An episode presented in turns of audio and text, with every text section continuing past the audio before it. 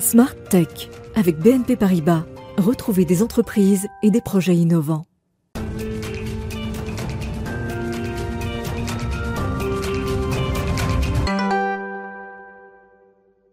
Bonjour à toutes et à tous, bienvenue dans Smart Tech, l'émission qui pousse les portes de l'innovation et réfléchit à la nouvelle société numérique.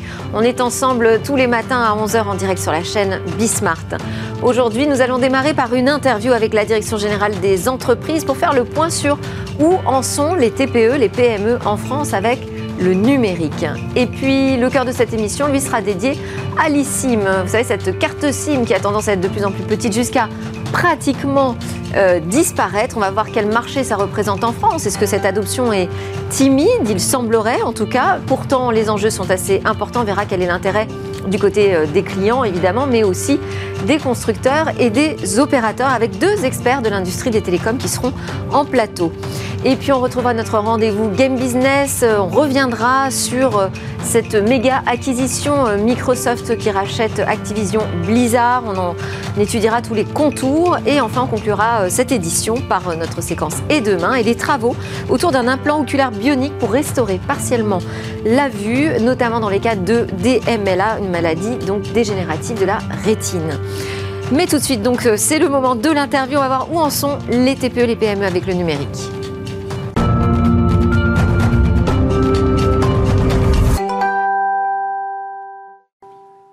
Premier invité est un porte-parole de France Num. On va parler ensemble de la situation en matière de numérisation du tissu économique français. Bonjour Aurélien Palix. Bonjour.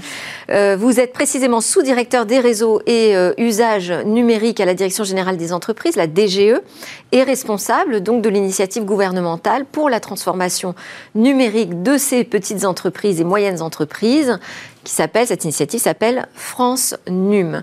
Euh, je voulais qu'on évalue ensemble quel est le niveau de frein, mais aussi quels sont les leviers, la pertinence et les méthodes de transformation euh, des, TPE, PME françaises.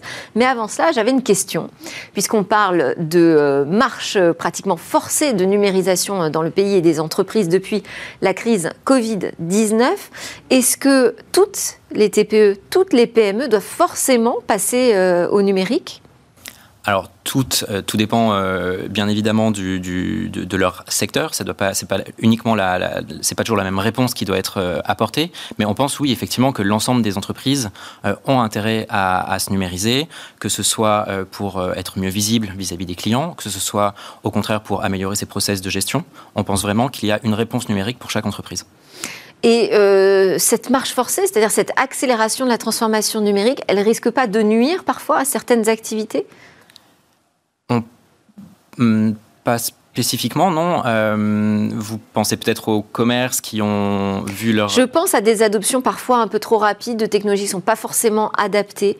Est-ce que vous, vous constatez, euh, parce qu'on peut se réjouir à chaque fois de dire on a davantage euh, d'acteurs de, économiques qui se mettent à la numérisation, qui développent de nouveaux outils, qui sont pertinents pour développer leur, leur business évidemment, mais est-ce que vous ne voyez pas aussi des effets négatifs, pervers d'une accélération de cette numérisation? Alors bon, on n'a pas pu les mesurer aujourd'hui, mais effectivement, on a vraiment un enjeu, c'est-à-dire que la numérisation, ça ne doit pas être de la numérisation pour de la numérisation, ça doit vraiment être de la numérisation pour gagner en productivité, pour gagner en activité.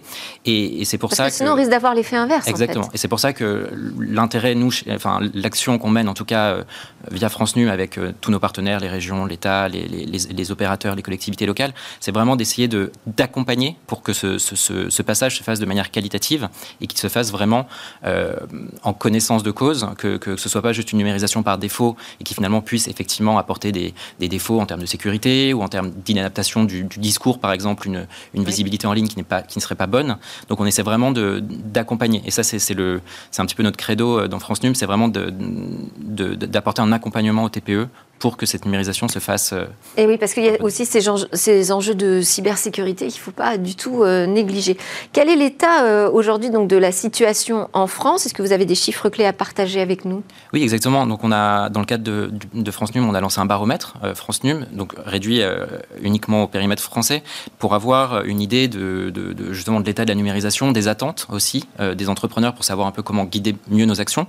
On a vu que. Alors vous vous intéressez donc aux entreprises de 0 à 200 149 euh, salariés. C'est ça, en sachant que le cœur de, vraiment le cœur de cible de France Num, c'est aussi les TPE, donc moins de 10 salariés.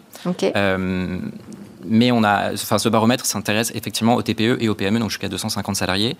Et donc, on a vu beaucoup de, une, un gros bond pendant le, qui est lié à la fois à, à la crise, bien évidemment, et puis à la tendance de fond qui va vers cette transition numérique.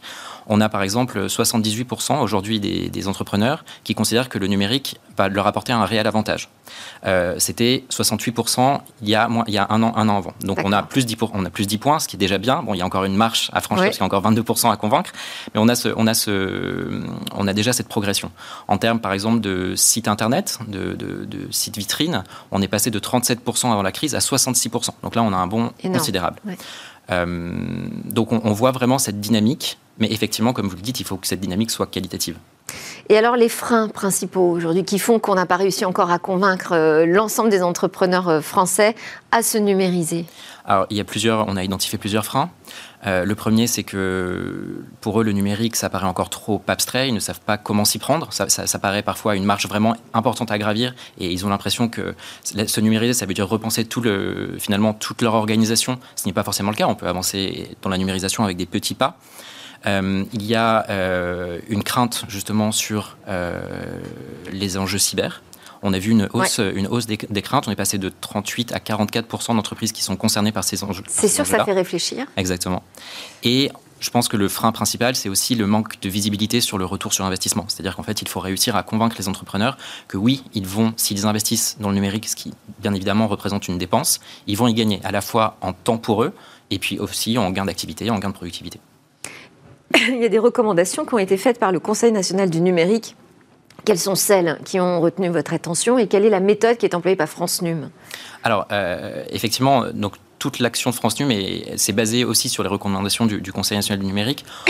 on est passé on est passé de et du coup, on a, développé tout un panel d'appui aux entreprises. Donc, on va de la sensibilisation des entreprises euh, via, bon, bien évidemment, euh, le site, euh, le site France Num qui, essaie de, qui est un portail d'entrée pour les entreprises pour qu'elles puissent s'orienter au mieux. On a mis en place un MOOC. On a mis en place aussi une émission télé Connecte ta boîte que vous avez probablement, dont vous avez probablement connaissance. donc, ça, c'est le sujet sensibilisation. Ensuite, on a mis aussi des places, des, en place des dispositifs d'accompagnement euh, donc de diagnostic avec les CCI et les CMA euh, qui vont voir les entreprises et établissent avec elles un, font diagnostic, établissent un plan d'action pour leur dire voilà les actions qui correspondent le mieux à votre activité. Euh, on a mis en place des systèmes de formation et puis ensuite on a aussi mis en place des systèmes pour financer, aider les entreprises à, à, financer leurs projets avec une garantie de prêt et puis avec le chèque France Num qui a été lancé pendant les six premiers mois de 2021. Quelles sont les conditions justement pour obtenir ce soutien financier? Alors, euh, le chèque, malheureusement, euh, c'est terminé parce que euh, c'était une mesure du plan de relance qui est, qui est terminée. On a distribué 112 000, chèques, donc pour une enveloppe de 60 millions d'euros. le prêt France Num, il est encore, il est encore ouvert. C'est donc du coup une garantie de prêt. donc, on prend en charge la garantie du prêt pour tout investissement vous numérique. caution, c'est ça, On se porte caution pour des, des, prêts qui soutiennent des investissements dans le numérique. Et ça, c'est pour toutes les TPE et PME. Et alors, euh, vous, vous, êtes assez décisif finalement dans, dans, le choix que vont faire les acteurs euh, euh, du tissu économique français vers des technologies. Est-ce que vous avez pris en compte l'importance de la question de la souveraineté numérique? Est-ce que vous orientez davantage vers des technologies françaises? Ou est-ce que même c'est une règle? Alors, ce n'est pas une règle. Euh, on, ne guide pas et on ne force pas la main des entreprises. Mais dans l'ensemble de nos dispositifs, euh, que ce soit les diagnostics ou que ce soit les formations, on veille, en tout cas, et on a sélectionné tous nos opérateurs de façon à ce qu'ils proposent plusieurs solutions, qui est une neutralité euh, de la solution, une neutralité de l'opérateur par rapport à des offreurs de solutions, et qui puissent proposer à minima une offre française. Vous avez un annuaire comme ça qui recense l'ensemble des offres ou des solutions euh, françaises ou européennes d'ailleurs? On y travaille. On n'a pas encore malheureusement euh, euh, tout, ça sous en, clé en main, mais on y travaille. Sur les bénéfices concrets de, vos, actions, vous voyez donc les premiers résultats à travers votre baromètre. Quels sont les objectifs très rapidement là pour l'année 2022 Alors notre objectif, donc là on a, déjà, euh, avec l'échec, les diagnostics et les formations, on a déjà euh, touché 145 000 entreprises. Notre objectif c'est d'arriver jusqu'à 250 000.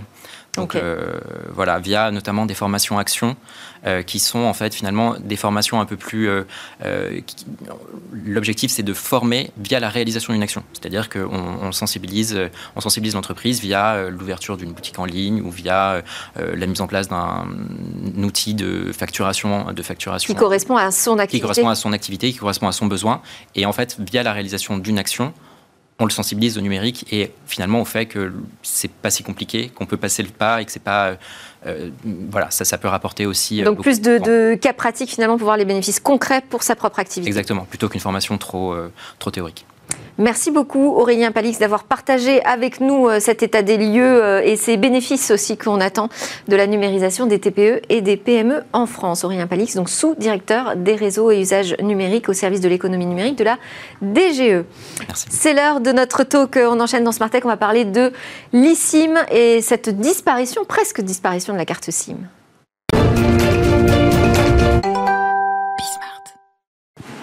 Carte SIM, mini SIM, micro SIM, nano SIM et eSIM. Alors bah, plus ça va, plus elle se fait discrète hein, cette euh, carte SIM. La tendance est d'aller jusqu'à la faire donc euh, pratiquement disparaître pour ainsi dire. Dans quel but Que euh, permet de plus cette nouvelle puce mobile? Pourquoi son adoption en France peut sembler encore timide? On en parle avec Philippe Lucas, vice-président exécutif terminaux et partenariat chez Orange Innovation.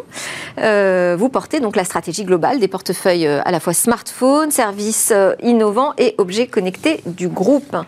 Et à vos côtés, nous avons Jacques Bonifay, ou Bonifay d'ailleurs Bonifay. Bonifay, président et cofondateur de Transatel, qui est une filiale de l'opérateur national japonais NTT. Mhm. En Europe, Transatel, c'est le premier agrégateur d'opérateurs virtuels de téléphonie mobile, qu'on a coutume d'appeler les MVNO. Et vous détenez notamment la marque euh, Ubiji, qui est dédiée aux consommateurs de services mobiles. Là, vous proposez des forfaits de données prépayés pour smartphones, tablettes, euh, mais tout ça compatible eSIM, justement. Donc deux experts avec nous pour parler de cette eSIM. Philippe Lucas, on va peut-être commencer à donner une définition très simple, si possible, de ce qu'est l'eSIM. Bonjour Delphine. Euh, une eSIM, c'est une SIM. Et donc aujourd'hui, dans. D'ailleurs, quand je dis eSIM, j'ai écrit avec un E et avec un I. Oui, oui, Donc c'est une SIM. C'est une, c'est une intégrée. SIM, on va dire électronique. E comme électronique, ou en anglais on dit embedded, ça veut dire inséré. Donc aujourd'hui vous avez ça comme genre de SIM, vous l'avez parfaitement dit tout à l'heure, elle s'est réduite en taille depuis sa, sa, sa, création en, dans les années 90. Oui, la, la montrer un petit peu plus haut. Voilà, la voici, vous la connaissez tous. la fameuse la vieille SIM. La vieille SIM euh, encore, qui est encore valable dans, certains, dans quand même pas mal de terminaux. Et quand vous découpez la petite SIM, vous pouvez l'insérer dans la plupart des, des smartphones aujourd'hui du marché. Et euh, cette partie-là, euh, ben, il y a un certain nombre d'acteurs qui nous ont demandé finalement de l'intégrer au téléphone parce que euh, finalement le, petit rack dans lequel on met la carte SIM ça prend de la place. Euh, les acteurs ce sont les, les, fabricants. Les fabricants de mobiles. Euh, ils se sont dit on aimerait bien garder gagner un peu de place. Les terminaux certes grandissent mais en même temps ils sont très consommateurs d'énergie et donc on aimerait bien y mettre plus de batteries en particulier. Donc on a compris le message, on a fait une, norme, ça a pris un peu de temps et donc l'idée c'était de se dire finalement cette SIM, on va l'intégrer directement dans le téléphone. Alors la grande différence avec aujourd'hui, enfin avec hier, c'est que euh, hier, moi, Orange, c'est moi qui euh, spécifiais la carte SIM et je disais exactement quel format elle devait avoir et comment je pouvais la certifier. D'accord Demain, puisque cette partie-là va être achetée donc par le fabricant de mobile, il va l'intégrer directement. Alors c'est beaucoup plus petit que ça, Unissim. Hein. Euh, évidemment, c'est un tout petit composant. Et il a les mêmes caractéristiques que cette SIM, exactement les mêmes. La seule différence, c'est qu'il n'y a pas d'opérateur pré-provisionné dedans. Mhm. Et donc, l'eSIM consiste à s'assurer qu'on puisse télécharger les secrets de l'opérateur pour que le client, une fois qu'il est souscrit à un contrat un opérateur ou un contrat prépayé, puisse avoir accès au réseau. Est-ce que j'entends à travers euh, vos mots une certaine inquiétude quant à euh, une possible perte de contrôle euh, d'une partie du métier finalement d'opérateur? Pas du tout. Pas du tout. dans une eSIM et dans une SIM, il y a des secrets. Ces secrets dépendent de l'opérateur ou du MVNO, dans le cas d'un MVNO il appartient, ce secret appartient à l'opérateur. Personne d'autre que l'opérateur ou le MVNO, euh, si le MVNO souhaite en, avoir, ne peut envoyer ses secrets que lui. Il n'y a pas de difficulté, il n'y a pas de problématique de disruption du marché ou de désintermédiation possible. Il n'y a pas du côté des fabricants euh, un objectif euh, caché de récupérer en fait une des partie de l'activité. Des discussions que j'ai avec eux très régulièrement, la réponse est non, c'est pas le sujet. Bon. Il y, a eu un des sujets comme ça il y a quelques années, et il y a eu euh, des discussions entre les, les fabricants et les opérateurs mobiles, et ils se sont mis d'accord, et les fabricants sont restés fabricants. Très bien. Donc il y a eu des discussions comme ça. Je crois que l'avantage de l'eSIM, c'est que ça fluidifie euh, le changement de terminal et le changement d'opérateur. C'est-à-dire que vous n'avez plus besoin de faire cette manipulation avec des gros doigts pour mettre un petit truc qui devient de plus en mm. plus petit. C'est complètement électronique, c'est ce qu'on appelle over VR, et donc ça va faciliter la vie du consommateur ou de l'utilisateur en tant qu'entreprise, et la gestion du changement d'opérateur ou du changement de téléphone en gardant le même opérateur. Oui, parce que donc pour l'utilisateur, elle devient virtuelle finalement, hein, cette carte SIM. Donc, oui. Je recommence. mon premier point, une eSIM est une SIM. Bien sûr, elle est intégrée. Mais je veux dire, pour l'utilisateur. Virtuel voudrait dire qu'il n'existe strictement il n'a plus besoin de commander un matériel physique et de l'insérer dans son téléphone. Donc pour lui, la démarche, elle devient 100% numérique. Oui. L'intérêt de l'ISIM. On est d'accord. L'intérêt de l'ISIM, c'est d'avoir un parcours client totalement digitalisé. Tout à fait. Néanmoins, je continue et je, je, réinsiste, la, la, SIM en tant que telle, la fonction et le, surtout l'élément physique ne disparaît pas et surtout garde les mêmes propriétés de sécurisation que ce qu'on avait jusqu'à En fait, il n'y a pas de problème de sécurité et, de piratage de la communication. Alors justement, le plus parce que justement, on va rentrer quand même dans des questions pratiques. Moi, ce qui, m'intéresse, c'est quand même aussi du côté de l'utilisateur. Après, on verra quels sont les enjeux du côté des opérateurs et des fabricants. Mais euh, déjà pour l'utilisateur, qu'est-ce qui se passe? Donc quand euh, euh, il change de téléphone, euh, jusqu'ici, il prenait sa SIM, il la mettait dans le nouveau téléphone. Comment ça marche Demain, aujourd'hui, on va dire avec l'eSIM. Il y a ce qu'on appelle des parcours clients et donc euh, il a été euh, normalisé donc un premier parcours que je vais qualifier de commun à l'ensemble des acteurs qui consiste à ce qu'un opérateur quand on souscrit à son offre avec une vous propose de scanner, d'avoir un QR code, un peu comme votre QR code de, de votre passe euh, vaccinal. Euh, et donc, euh, ce QR code à usage unique va être scanné par le téléphone, va reconnaître que c'est une eSIM et qui va lui permettre de télécharger depuis un serveur d'un opérateur ou d'un MVNO le secret dont je parlais tout à l'heure directement dans le téléphone. Cette partie-là a été totalement normalisée et elle est unifiée sur l'ensemble des acteurs du marché. En plus de cette méthode je dirais, de base, la première. Il y a des méthodes plus digitales, plus euh, euh, que je qualifierais plus euh, simples, ou en tout cas plus digitales, qui sont en train de se mettre en œuvre et qui nécessitent bien souvent des adaptations du système d'information des opérateurs et donc qui vont mettre un peu de temps en fonction des opérateurs à arriver. Chez Orange, aujourd'hui, vous avez cette fluidité possible sur cette montre, par exemple. Parce que Orange, c'est un des premiers opérateurs en France, en fait, qui a lancé la carte SIM. vous allez me contredire, j'imagine, Transatel. Nous, on a lancé, on a lancé la carte SIM en 2007 sur les PC. Et on l'a lancé en France, 2017. quasiment dans le monde. 2017, pardon, et on l'a lancé en 2018 euh, euh, partout dans le monde. Orange est le premier opérateur qui a non seulement lancé le LICIM, mais surtout qui l'a normalisé. Vous l'avez lancé quand en France? On l'a lancé en 2017. Euh, avec euh, nos amis de Samsung, euh, puisque avec la, première montre connectée avec Unisim, nous avons été le premier acteur avec bon, cinq autres pas la course à qui je, peux peut-être vous, raconter une autre expérience utilisateur. Oui, parce que moi justement, en matière d'expérience utilisateur, pour vous, donc qui est un, un, un MVNO, je pense qu'il y a un intérêt très concret de permettre aux utilisateurs de passer d'un appareil à un autre, d'un opérateur à un autre beaucoup plus facilement. mais sur la partie sécurité, qu'est-ce qui se passe si je perds euh, mon téléphone ou si je l'envoie en réparation, euh, je peux plus juste récupérer ma carte SIM ou la désactiver. Comment ça se passe? Vous demandez à l'opérateur de vous, euh, soit vous avez l'application le QR code, soit vous demandez à l'opérateur de vous, de vous télécharger une nouvelle SIM. Donc là, il y a des parcours clients qui sont bien étudiés. Si je la mets en réparation, par exemple? Vous demandez à désactiver l'eSIM pendant un certain temps et vous la réactivez. C'est l'utilisateur lui-même qui peut la désactiver? Absolument. D'accord. Très bien. Alors, je vous laisse terminer. Alors, par exemple, euh, bon, le Covid va bientôt se terminer, en fait. On, espère, tous. Oui. Donc vous, vous avez, envie d'aller euh, sur les Jeux Olympiques en Chine, ou Oui. vous voulez aller aux États-Unis. Euh, En novembre, il y avait pas mal de gens qui sont allés aux États-Unis, et vous n'avez pas forcément, et vous avez peur de payer très cher vos communications de téléphonie mobile, puisqu'en roaming, ça coûte cher, en tout cas quand vous sortez de l'Europe. Oui.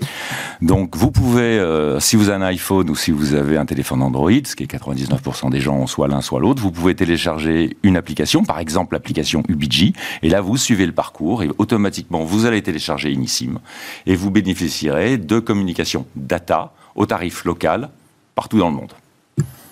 Ça, ça a un intérêt Et immédiat. là vous verrez, c'est très simple. Alors, justement, on en est où de cette adoption de l'ISIM? Parce que vous me dites tous les deux, finalement, ça fait très longtemps qu'on a lancé ça. Pour autant, j'ai pas l'impression que ce soit dans les usages euh, courants. Alors, il y a plusieurs choses. La première, c'est que ça nécessite que le parc de terminaux se mette à jour et supporte l'ISIM. Sans Alors aujourd'hui, tous les derniers smartphones, on va dire pratiquement, des grandes marques, j'aimerais être sont aussi optimiste ISIM. que vous. Euh, j'aimerais être aussi optimiste que vous. Ça n'est pas tout à fait le cas. Tous les smartphones haut de gamme. oui, c'est vrai. Alors tous les smartphones haut de gamme, je vais donner des marques. hein, euh, la, la- la célèbre marque euh, à la pomme Oui. en est, est- le premier promoteur de l'ISIM. Samsung suit. Euh, Google. on, aime- on aimerait également que Samsung puisse aussi le supporter sur les entrées de gamme et milieu de gamme, ce qui n'est pas encore totalement le cas. Euh, donc ça, c'est un sujet sur lequel on travaille avec eux. Euh, Google avec Pixel, bien sûr, mais on aime beaucoup Google, mais aujourd'hui, le- le- la part de marché de Google est relativement faible et petite, même sur l'ensemble du marché européen sur lequel on, on- on se situe chez Orange. Et puis, on a d'autres acteurs chinois euh, qui mettent un petit peu plus de temps.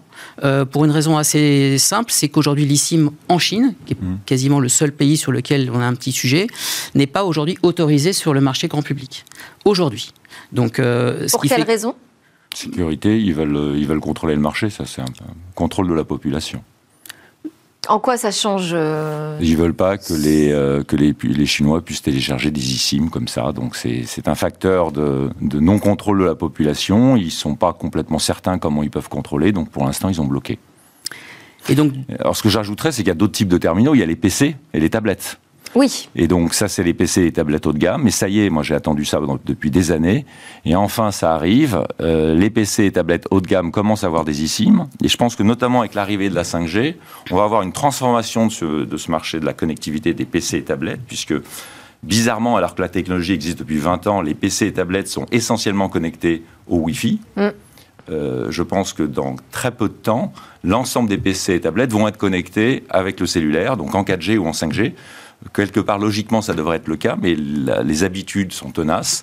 Et mais donc, je pense qu'on va avoir un, basculement où, naturellement, les gens auront leur eSIM connecté en 4G ou en 5G et n'utiliseront plus le Wi-Fi dans beaucoup de situations, sauf au bureau ou peut-être chez soi. Et donc, si on regarde le, le- le- la- le parc de terminaux compatibles, aujourd'hui, il est à peu près 10% sur le marché européen. ah oui, uniquement. 10%, c'est pas beaucoup. Et donc, c'est la raison pour laquelle on essaye chez Orange de s'assurer que ce parc grandisse progressivement. La bonne nouvelle, c'est que euh, en termes de vente, euh, au quotidien, on est plutôt de l'ordre de 30% de terminaux compatibles. Et notre objectif, c'est que ce pourcentage croisse au fil du temps euh, pour arriver, on l'espère, en 2030. Alors, on va me dire 2030, c'est loin, euh, il va se passer beaucoup de choses Je ici sais là. pas, je sais plus. Tout va 100% vite. du parc. En revanche, en 2025-2026, on pense qu'on aura une majorité de terminaux compatibilissimes, ce qui fait que progressivement, les clients vont commencer à adopter de façon massive le, le- le sujet. De façon intéressante, nous, on constate chez Orange un doublement du nombre de chargements d'ISIM chaque année. Euh, et euh, dans des pays dans lesquels on a été extrêmement proactif, comme la Pologne, euh, le nombre d'ISIM aujourd'hui a cru, mais de façon assez, importante l'année dernière en particulier. Et puis on voit des choses très rigolotes qui font que, en général, le 25 décembre, les magasins sont fermés, et c'est là où on voit le nombre d'activations d'ISIM évidemment exploser, puisque c'est là où on donne, un téléphone à quelqu'un et qu'il l'active et qui permet donc d'activer la, la- la SIM à distance. Alors, essayez de nous expliquer quel est l'intérêt, la vraie valeur ajoutée aujourd'hui de l'ISIM du côté euh, du client et du côté, pour vous, des opérateurs. Du côté du client, ça digitalise euh, l'adoption d'une nouvelle eSIM ou le changement d'eSIM en cas de, en cas de perte. Donc Oui. ça facilite. Et euh, je ne sais pas si c'est vous-même qui mettez la carte SIM dans votre téléphone, mais ça devient de plus en plus. Moi, ça va. J'étais de voix fin. Alors moi, j'ai plus de mal. euh, mais donc, c'est quand même plus simple. Vous pensez aux personnes âgées, on peut apporter des, des, des, parcours complètement digitaux. Donc, c'est une facilité pour le consommateur. Je ne sais pas si c'est une facilité euh, pour tous aujourd'hui, hein, mais bon, l'accompagnement sur le numérique, ça c'est un sujet. Dans la hein. gestion de l'entreprise aussi, c'est-à-dire que vous avez le, gestionnaire de flotte qui pourra complètement euh, gérer sa flotte sans donner des petites cartes SIM dans des enveloppes sans les perdre, etc. Donc je pense que c'est tout de même un Et est-ce que ça peut générer de nouveaux services?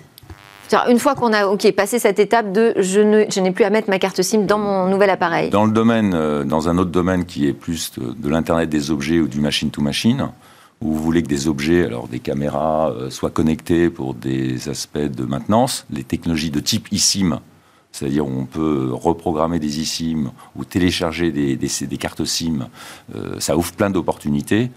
Euh, de gestion dans le domaine de l'Internet des objets. Alors, c'est un sujet un petit peu différent de celui que vous traitez aujourd'hui, mais il y a énormément, notamment dans les, voitures connectées. Euh, alors, c'est pas des eSIM à proprement parler, mais des ces cartes SIM reprogrammables. Et tous les nouveaux constructeurs, maintenant, c'est des cartes SIM soudées qu'on ne peut pas changer. Et les, les constructeurs automobiles se donnent la possibilité de changer d'opérateur au cours du temps de la, vie du Ça, c'est une perspective de marché, oui. Philippe Lucas? Il y, a, il y, a, un service qui est euh, immédiat que vous n'avez pas aujourd'hui sans eSIM, c'est que vous voulez vous débarrasser de ce, gros monstre superbe, hein, qui nous rend beaucoup de services au quotidien.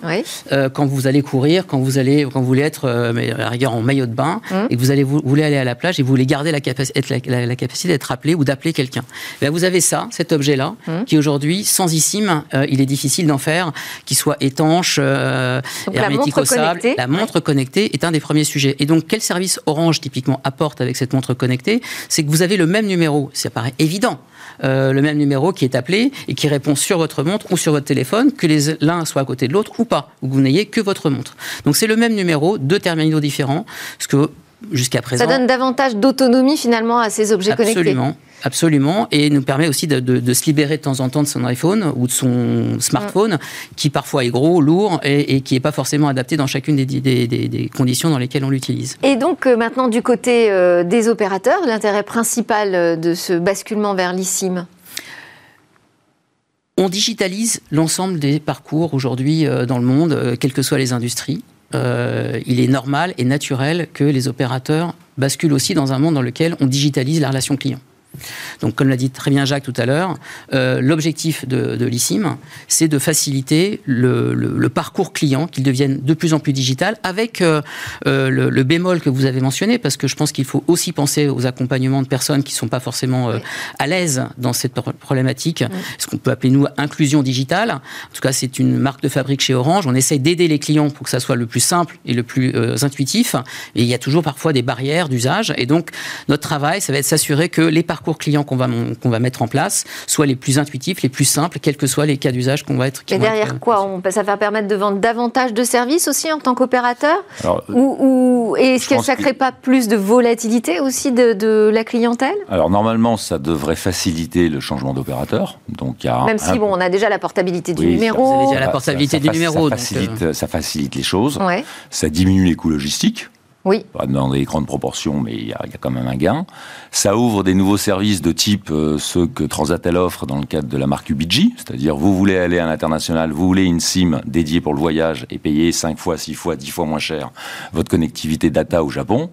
Euh, bon, bah, ça ouvre des, ce type de service qui devient, maintenant ça devient facile à faire. Au tabac pour acheter sa carte SIM, en fait. Euh, bah, surtout si vous allez vous débarquer au Japon, vous essayez d'avoir une carte SIM, vous n'êtes pas résident japonais, c'est un petit peu compliqué. C'est plus compliqué. C'est faisable. Hein, Est-ce que justement, euh, l'ICIM international, ça je sais que c'est un projet chez, chez Orange. Qui n'y travaille pas. Qui n'y travaille pas, tant mieux, bonne nouvelle. Euh, est-ce que ça va changer la donne justement sur le roaming? Aujourd'hui, un des points, un des points de, un des pain points, comme on dit, des points de difficulté de nos, clients, et en particulier ceux qui viennent euh, faire du roaming dans les pays dans lesquels Orange est présent, c'est l'accessibilité, la facilité d'obtenir une connectivité pour un certain, pour un temps donné. Oui. Euh, aller dans un magasin à l'aéroport quand on ne parle pas français ou, euh, ou, trouver un magasin Orange euh, dans Paris, c'est pas toujours évident. non pas trouver un magasin, mais en tout cas pour avoir peut-être une relation pas forcément évidente en chinois ou en allemand ou en ce que vous voulez. et donc l'intérêt de l'ISIM, dans ce cas précis, c'est potentiellement de faciliter l'utilisation de connectivité locale avec le meilleur réseau, qui est Orange, pour s'assurer qu'ils puissent l'utiliser ce qui est vrai. je veux dire. Oui, oui, bah, de votre point de vue, je n'en doute pas. on est, au, on est ici, on est au moins deux et je, je, je, on est au moins deux et on n'a pas, de, pas de couverture, mais voilà. Donc, euh, donc l'idée, c'est de pouvoir comment on est, on soit, on peut être capable de offrir cette connectivité à des clients qui arrivent sur notre territoire ou sur nos territoires, puisqu'on n'est pas que en France. Hein, on est dans huit pays en Europe et euh, une vingtaine, de 18 pays en, zone euh, Afrique en zone MEA. Et donc, euh, l'idée, c'est de voir comment on, peut être en capacité de faciliter euh, cette connectivité sans pour autant que ça soit compliqué pour le client. Ça peut même imaginer qu'il le fasse avant de partir, etc. J'aurais pas ma réponse sur les, frais de roaming, mais ça, je pense qu'on a le temps d'en parler. Je vais, vous, répondre. On est à la fin. Ça va changer. Répondez-moi vite alors. Dans certaines proportions, on ne va pas complètement détruire, mais ça va donner plus de fluidité et ça ouvre la possibilité à des consommateurs du monde entier de payer moins cher pour autant qu'ils se donnent la peine de télécharger Nissim. Moi, je rappelle. Le premier marché du budget. Ah ben là, c'est terminé. Merci beaucoup, Philippe Lucas, vice-président exécutif Terminaux et partenariat chez Orange Innovation, et Jacques Bonifay, président cofondateur de Transatel, pour vos euh, points de vue très euh, variés, on va dire, autour de l'ISIM. Juste après la pause, on se retrouve dans Smartech pour parler de gaming et de cette euh, acquisition de Microsoft, Activision Blizzard.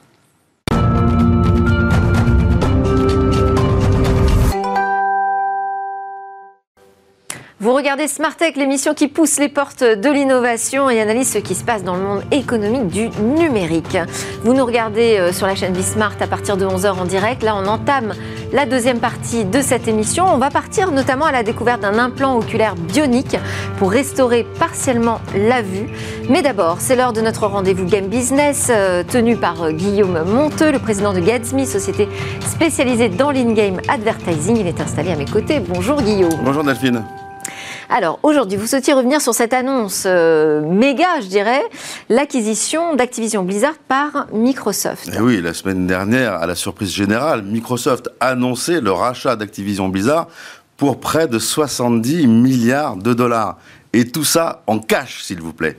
Alors, je vous rappelle qu'Activision avait été acheté par Vivendi en 2008 pour la somme de 19 milliards de dollars revendu par Vivendi en 2013. Vivendi avait fait à l'époque 1,1 milliard de dollars de profit, ce qui était pas mal en 5 ans. Mm. Mais depuis 2013, la société Activision a donc pris 3,5 fois sa valeur. C'est juste énorme. Alors on a déjà dit beaucoup de choses sur cette acquisition euh, Microsoft euh, Activision, notamment que euh, Microsoft rachetait toutes ses licences pour les mettre dans son Game Pass. Et c'est pas la lecture vous que vous feriez de cette annonce? Écoutez, d'abord le Game Pass, c'est quoi? C'est le Game Pass, c'est la capacité pour 10 euros d'avoir accès à euh, tout un tas de jeux, euh, un catalogue de jeux euh, à la fois sur le PC et, ou sur console. Bon, alors certainement que Microsoft a l'intention de mettre un certain nombre de ces licences dans son Game Pass. Mais si on regarde en détail les licences achetées une à une, vous allez voir que c'est un peu plus subtil que ça. D'abord la première licence, StarCraft. Déjà, ça fonctionne pas sur console. Donc pas déjà dans le Game Pass console. Ça, c'est mhm. un. Ensuite, StarCraft, ben, c'est gratuit. Enfin, la première, les premières campagnes de StarCraft sont gratuites. En fait, vous achetez des campagnes supplémentaires ou des add-ons supplémentaires.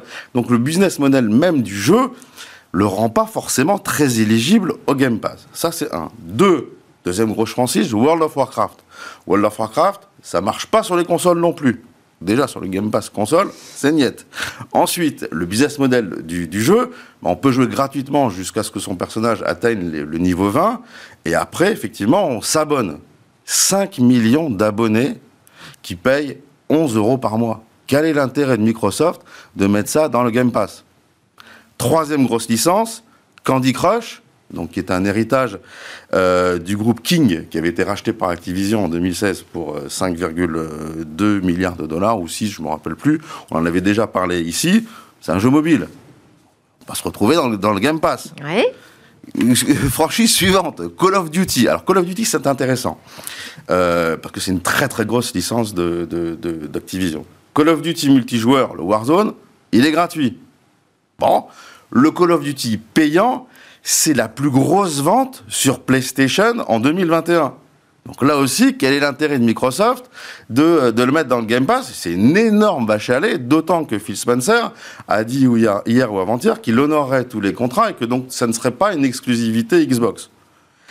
Euh, alors, certes, il y a quelques grosses licences euh, Activision qui pourraient passer dans le Game Pass, comme Overwatch, comme Diablo, comme Crash Bandicoot, comme euh, Tony euh, Tony Hawks, mais est-ce que ces, ces, quelques licences valent vraiment 70 milliards euh, de dollars? Donc on voit bien, la vraie raison de Microsoft n'est pas seulement de mettre ses franchises sur le Game Pass. Bah alors précisons quelles pourraient être les autres motivations de Microsoft. Bah, D'abord, le gaming en général, c'est euh, un investissement d'avenir, c'est quelque chose qui, qui, qui, fait, qui, fait, qui fait rêver les, les, les foules.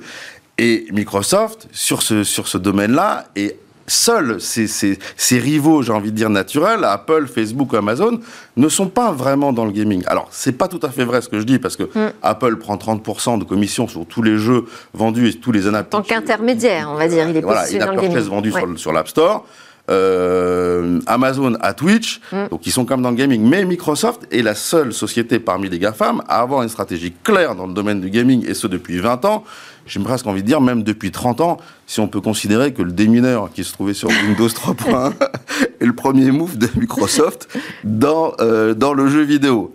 Première des raisons. Deuxième des raisons, bah, Microsoft veut vendre ses services cloud, et notamment le xCloud Gaming, et là, on peut imaginer que toutes ces licences euh, et le métier d'éditeur va les aider effectivement à vendre euh, le xCloud. Troisième des raisons, et à mon avis c'est la principale, c'est que Microsoft, avec l'achat d'Activision, achète 10 000 personnes qui ne font que des jeux vidéo, 30 studios de jeux, et donc une capacité formidable à, à faire des jeux euh, extraordinaires sur, là pour le coup, des très grosses licences. Mais c'est du à venir et c'est pas euh, des choses qui existent encore aujourd'hui, à mon avis. Et puis pour terminer, Microsoft qui devient éditeur, ben, il est en train de dire à tous les autres éditeurs plus ou moins indépendants, et dites-moi, euh, les amis, moi, j'ai pas forcément besoin de vous euh, pour vendre euh, mon Xbox Game Pass ou pour vendre mes services. Je deviens, j'étais un très gros distributeur. Maintenant, je deviens un très gros éditeur aussi. Alors, si on regarde les autres récentes acquisitions qui ont été faites dans le, dans le jeu et dont vous êtes déjà fait l'écho ici, est-ce que 70 milliards de dollars, ça vous semble quand même cher payé ou pas? Écoutez, 70 milliards de dollars dans l'absolu, c'est déjà un montant énorme. En plus, il est, s'il est payé en cash, encore une fois. Mais et la plus grosse acquisition de Microsoft jusqu'à présent, c'était LinkedIn, 26 milliards de dollars. Donc vous imaginez euh, l'habileté de Phil Spencer pour vendre euh, à Satya Nadella le fait que la plus grosse acquisition de Microsoft doit être faite dans, le gaming.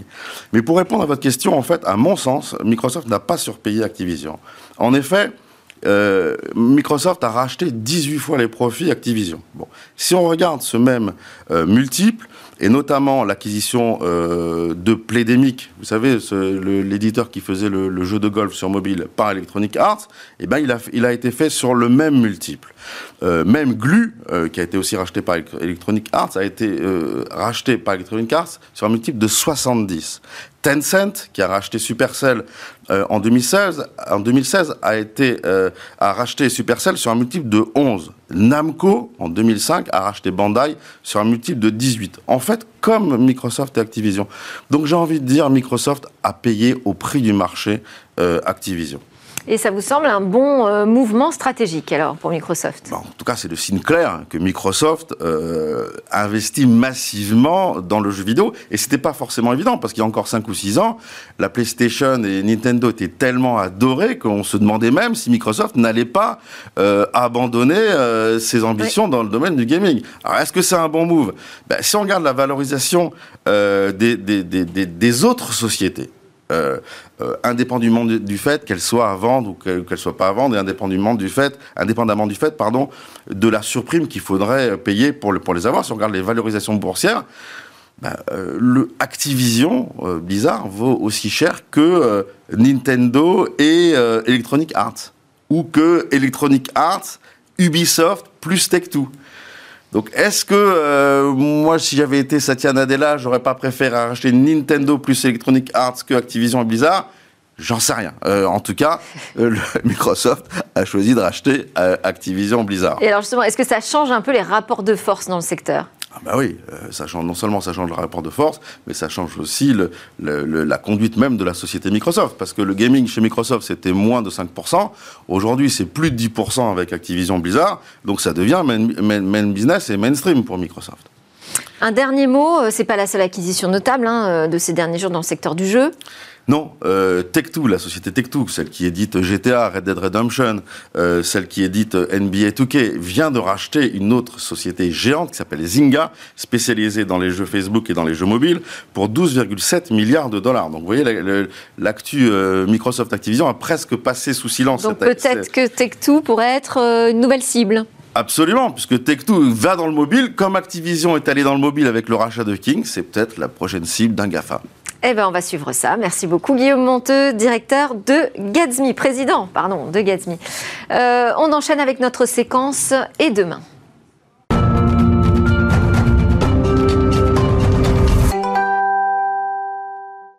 Et demain, restaurer la vue, c'est le sujet aujourd'hui avec euh, Cécilia. Bonjour. Bonjour Delphine. Donc en novembre dernier, on découvrait ensemble la première implantation au monde d'une prothèse oculaire imprimée en 3D. C'était réalisé à Londres. Aujourd'hui, c'est encore outre-Manche que, ça se passe, avec cette fois un implant qui est destiné à restaurer la vue. Oui, effectivement, c'est dans le même hôpital, hein, précisément à Londres, le Moorfield euh, Eye Hospital, euh, qu'une femme de 88 ans a reçu un implant oculaire, bionique si j'ose dire, pour aider à restaurer partiellement sa vue. Euh, en fait, la patiente, elle souffre de la forme la plus courante aujourd'hui de dégénérescence, euh, pardon, je vais y arriver, maculaire liée à l'âge, c'est la DMLA, une maladie dégénérative de la rétine. Euh, en France, cette pathologie, elle touche 8% quand même des personnes atteintes de 50 ans et plus. Et au stade avancé, bah, une personne atteinte de DMLA conserve une vision d'ensemble mais elle voit plus les détails. Souvent au centre de l'image, l'image est floue, voire noire. C'est extrêmement handicapant dans la vie de tous les jours. Il y a beaucoup d'activités qu'on peut plus réaliser euh, une fois qu'on a euh, cette maladie dégénérative à un stade avancé. On perd son autonomie et parfois même, euh, on peut plus, par exemple, marcher dans la rue sans assistante. C'est extrêmement difficile à vivre. Absolument. Alors quand vous, quand vous dites bionique, vous entendez quoi par bionique exactement? Alors en fait, c'est assez complexe et c'est assez impressionnant. C'est à la fois un implant à l'intérieur de l'œil et un dispositif de lunettes connectées. Je m'explique. D'abord, on a fait passer la patiente sur la table d'opération. On lui a implanté une puce de 2 mm de large à l'intérieur euh, d'une trappe, une cavité qu'on a euh, créée pour l'occasion dans sa rétine même. On a laissé cette puce ici.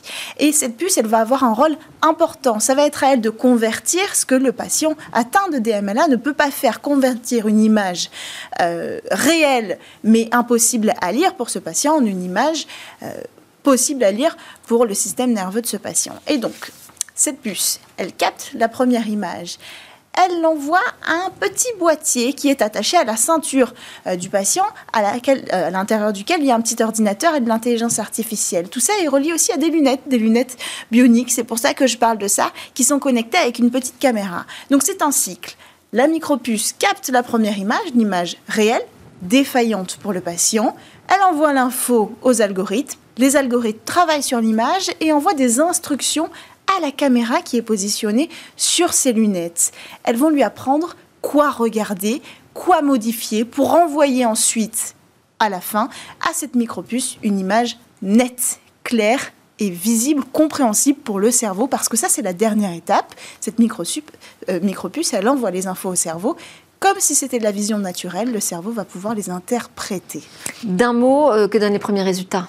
Ça marche. Ça fonctionne. Ça va être long pour euh, les algorithmes d'être perfectionnés, mais cette patiente, pour l'instant, a récupéré une certaine autonomie. Merci beaucoup, Cécilia Sévry. Ça, c'est vraiment un grand espoir pour euh, beaucoup de patients. Parce qu'il n'y a pas de traitement aujourd'hui pour la DML. Absolument. C'était Smartech. Merci à tous de nous suivre à la télé, sur le web et les réseaux sociaux. On se retrouve bien évidemment demain pour euh, de nouvelles discussions sur la tech et un grand débrief de l'actu.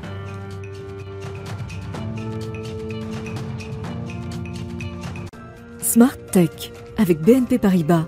Retrouvez des entreprises et des projets innovants.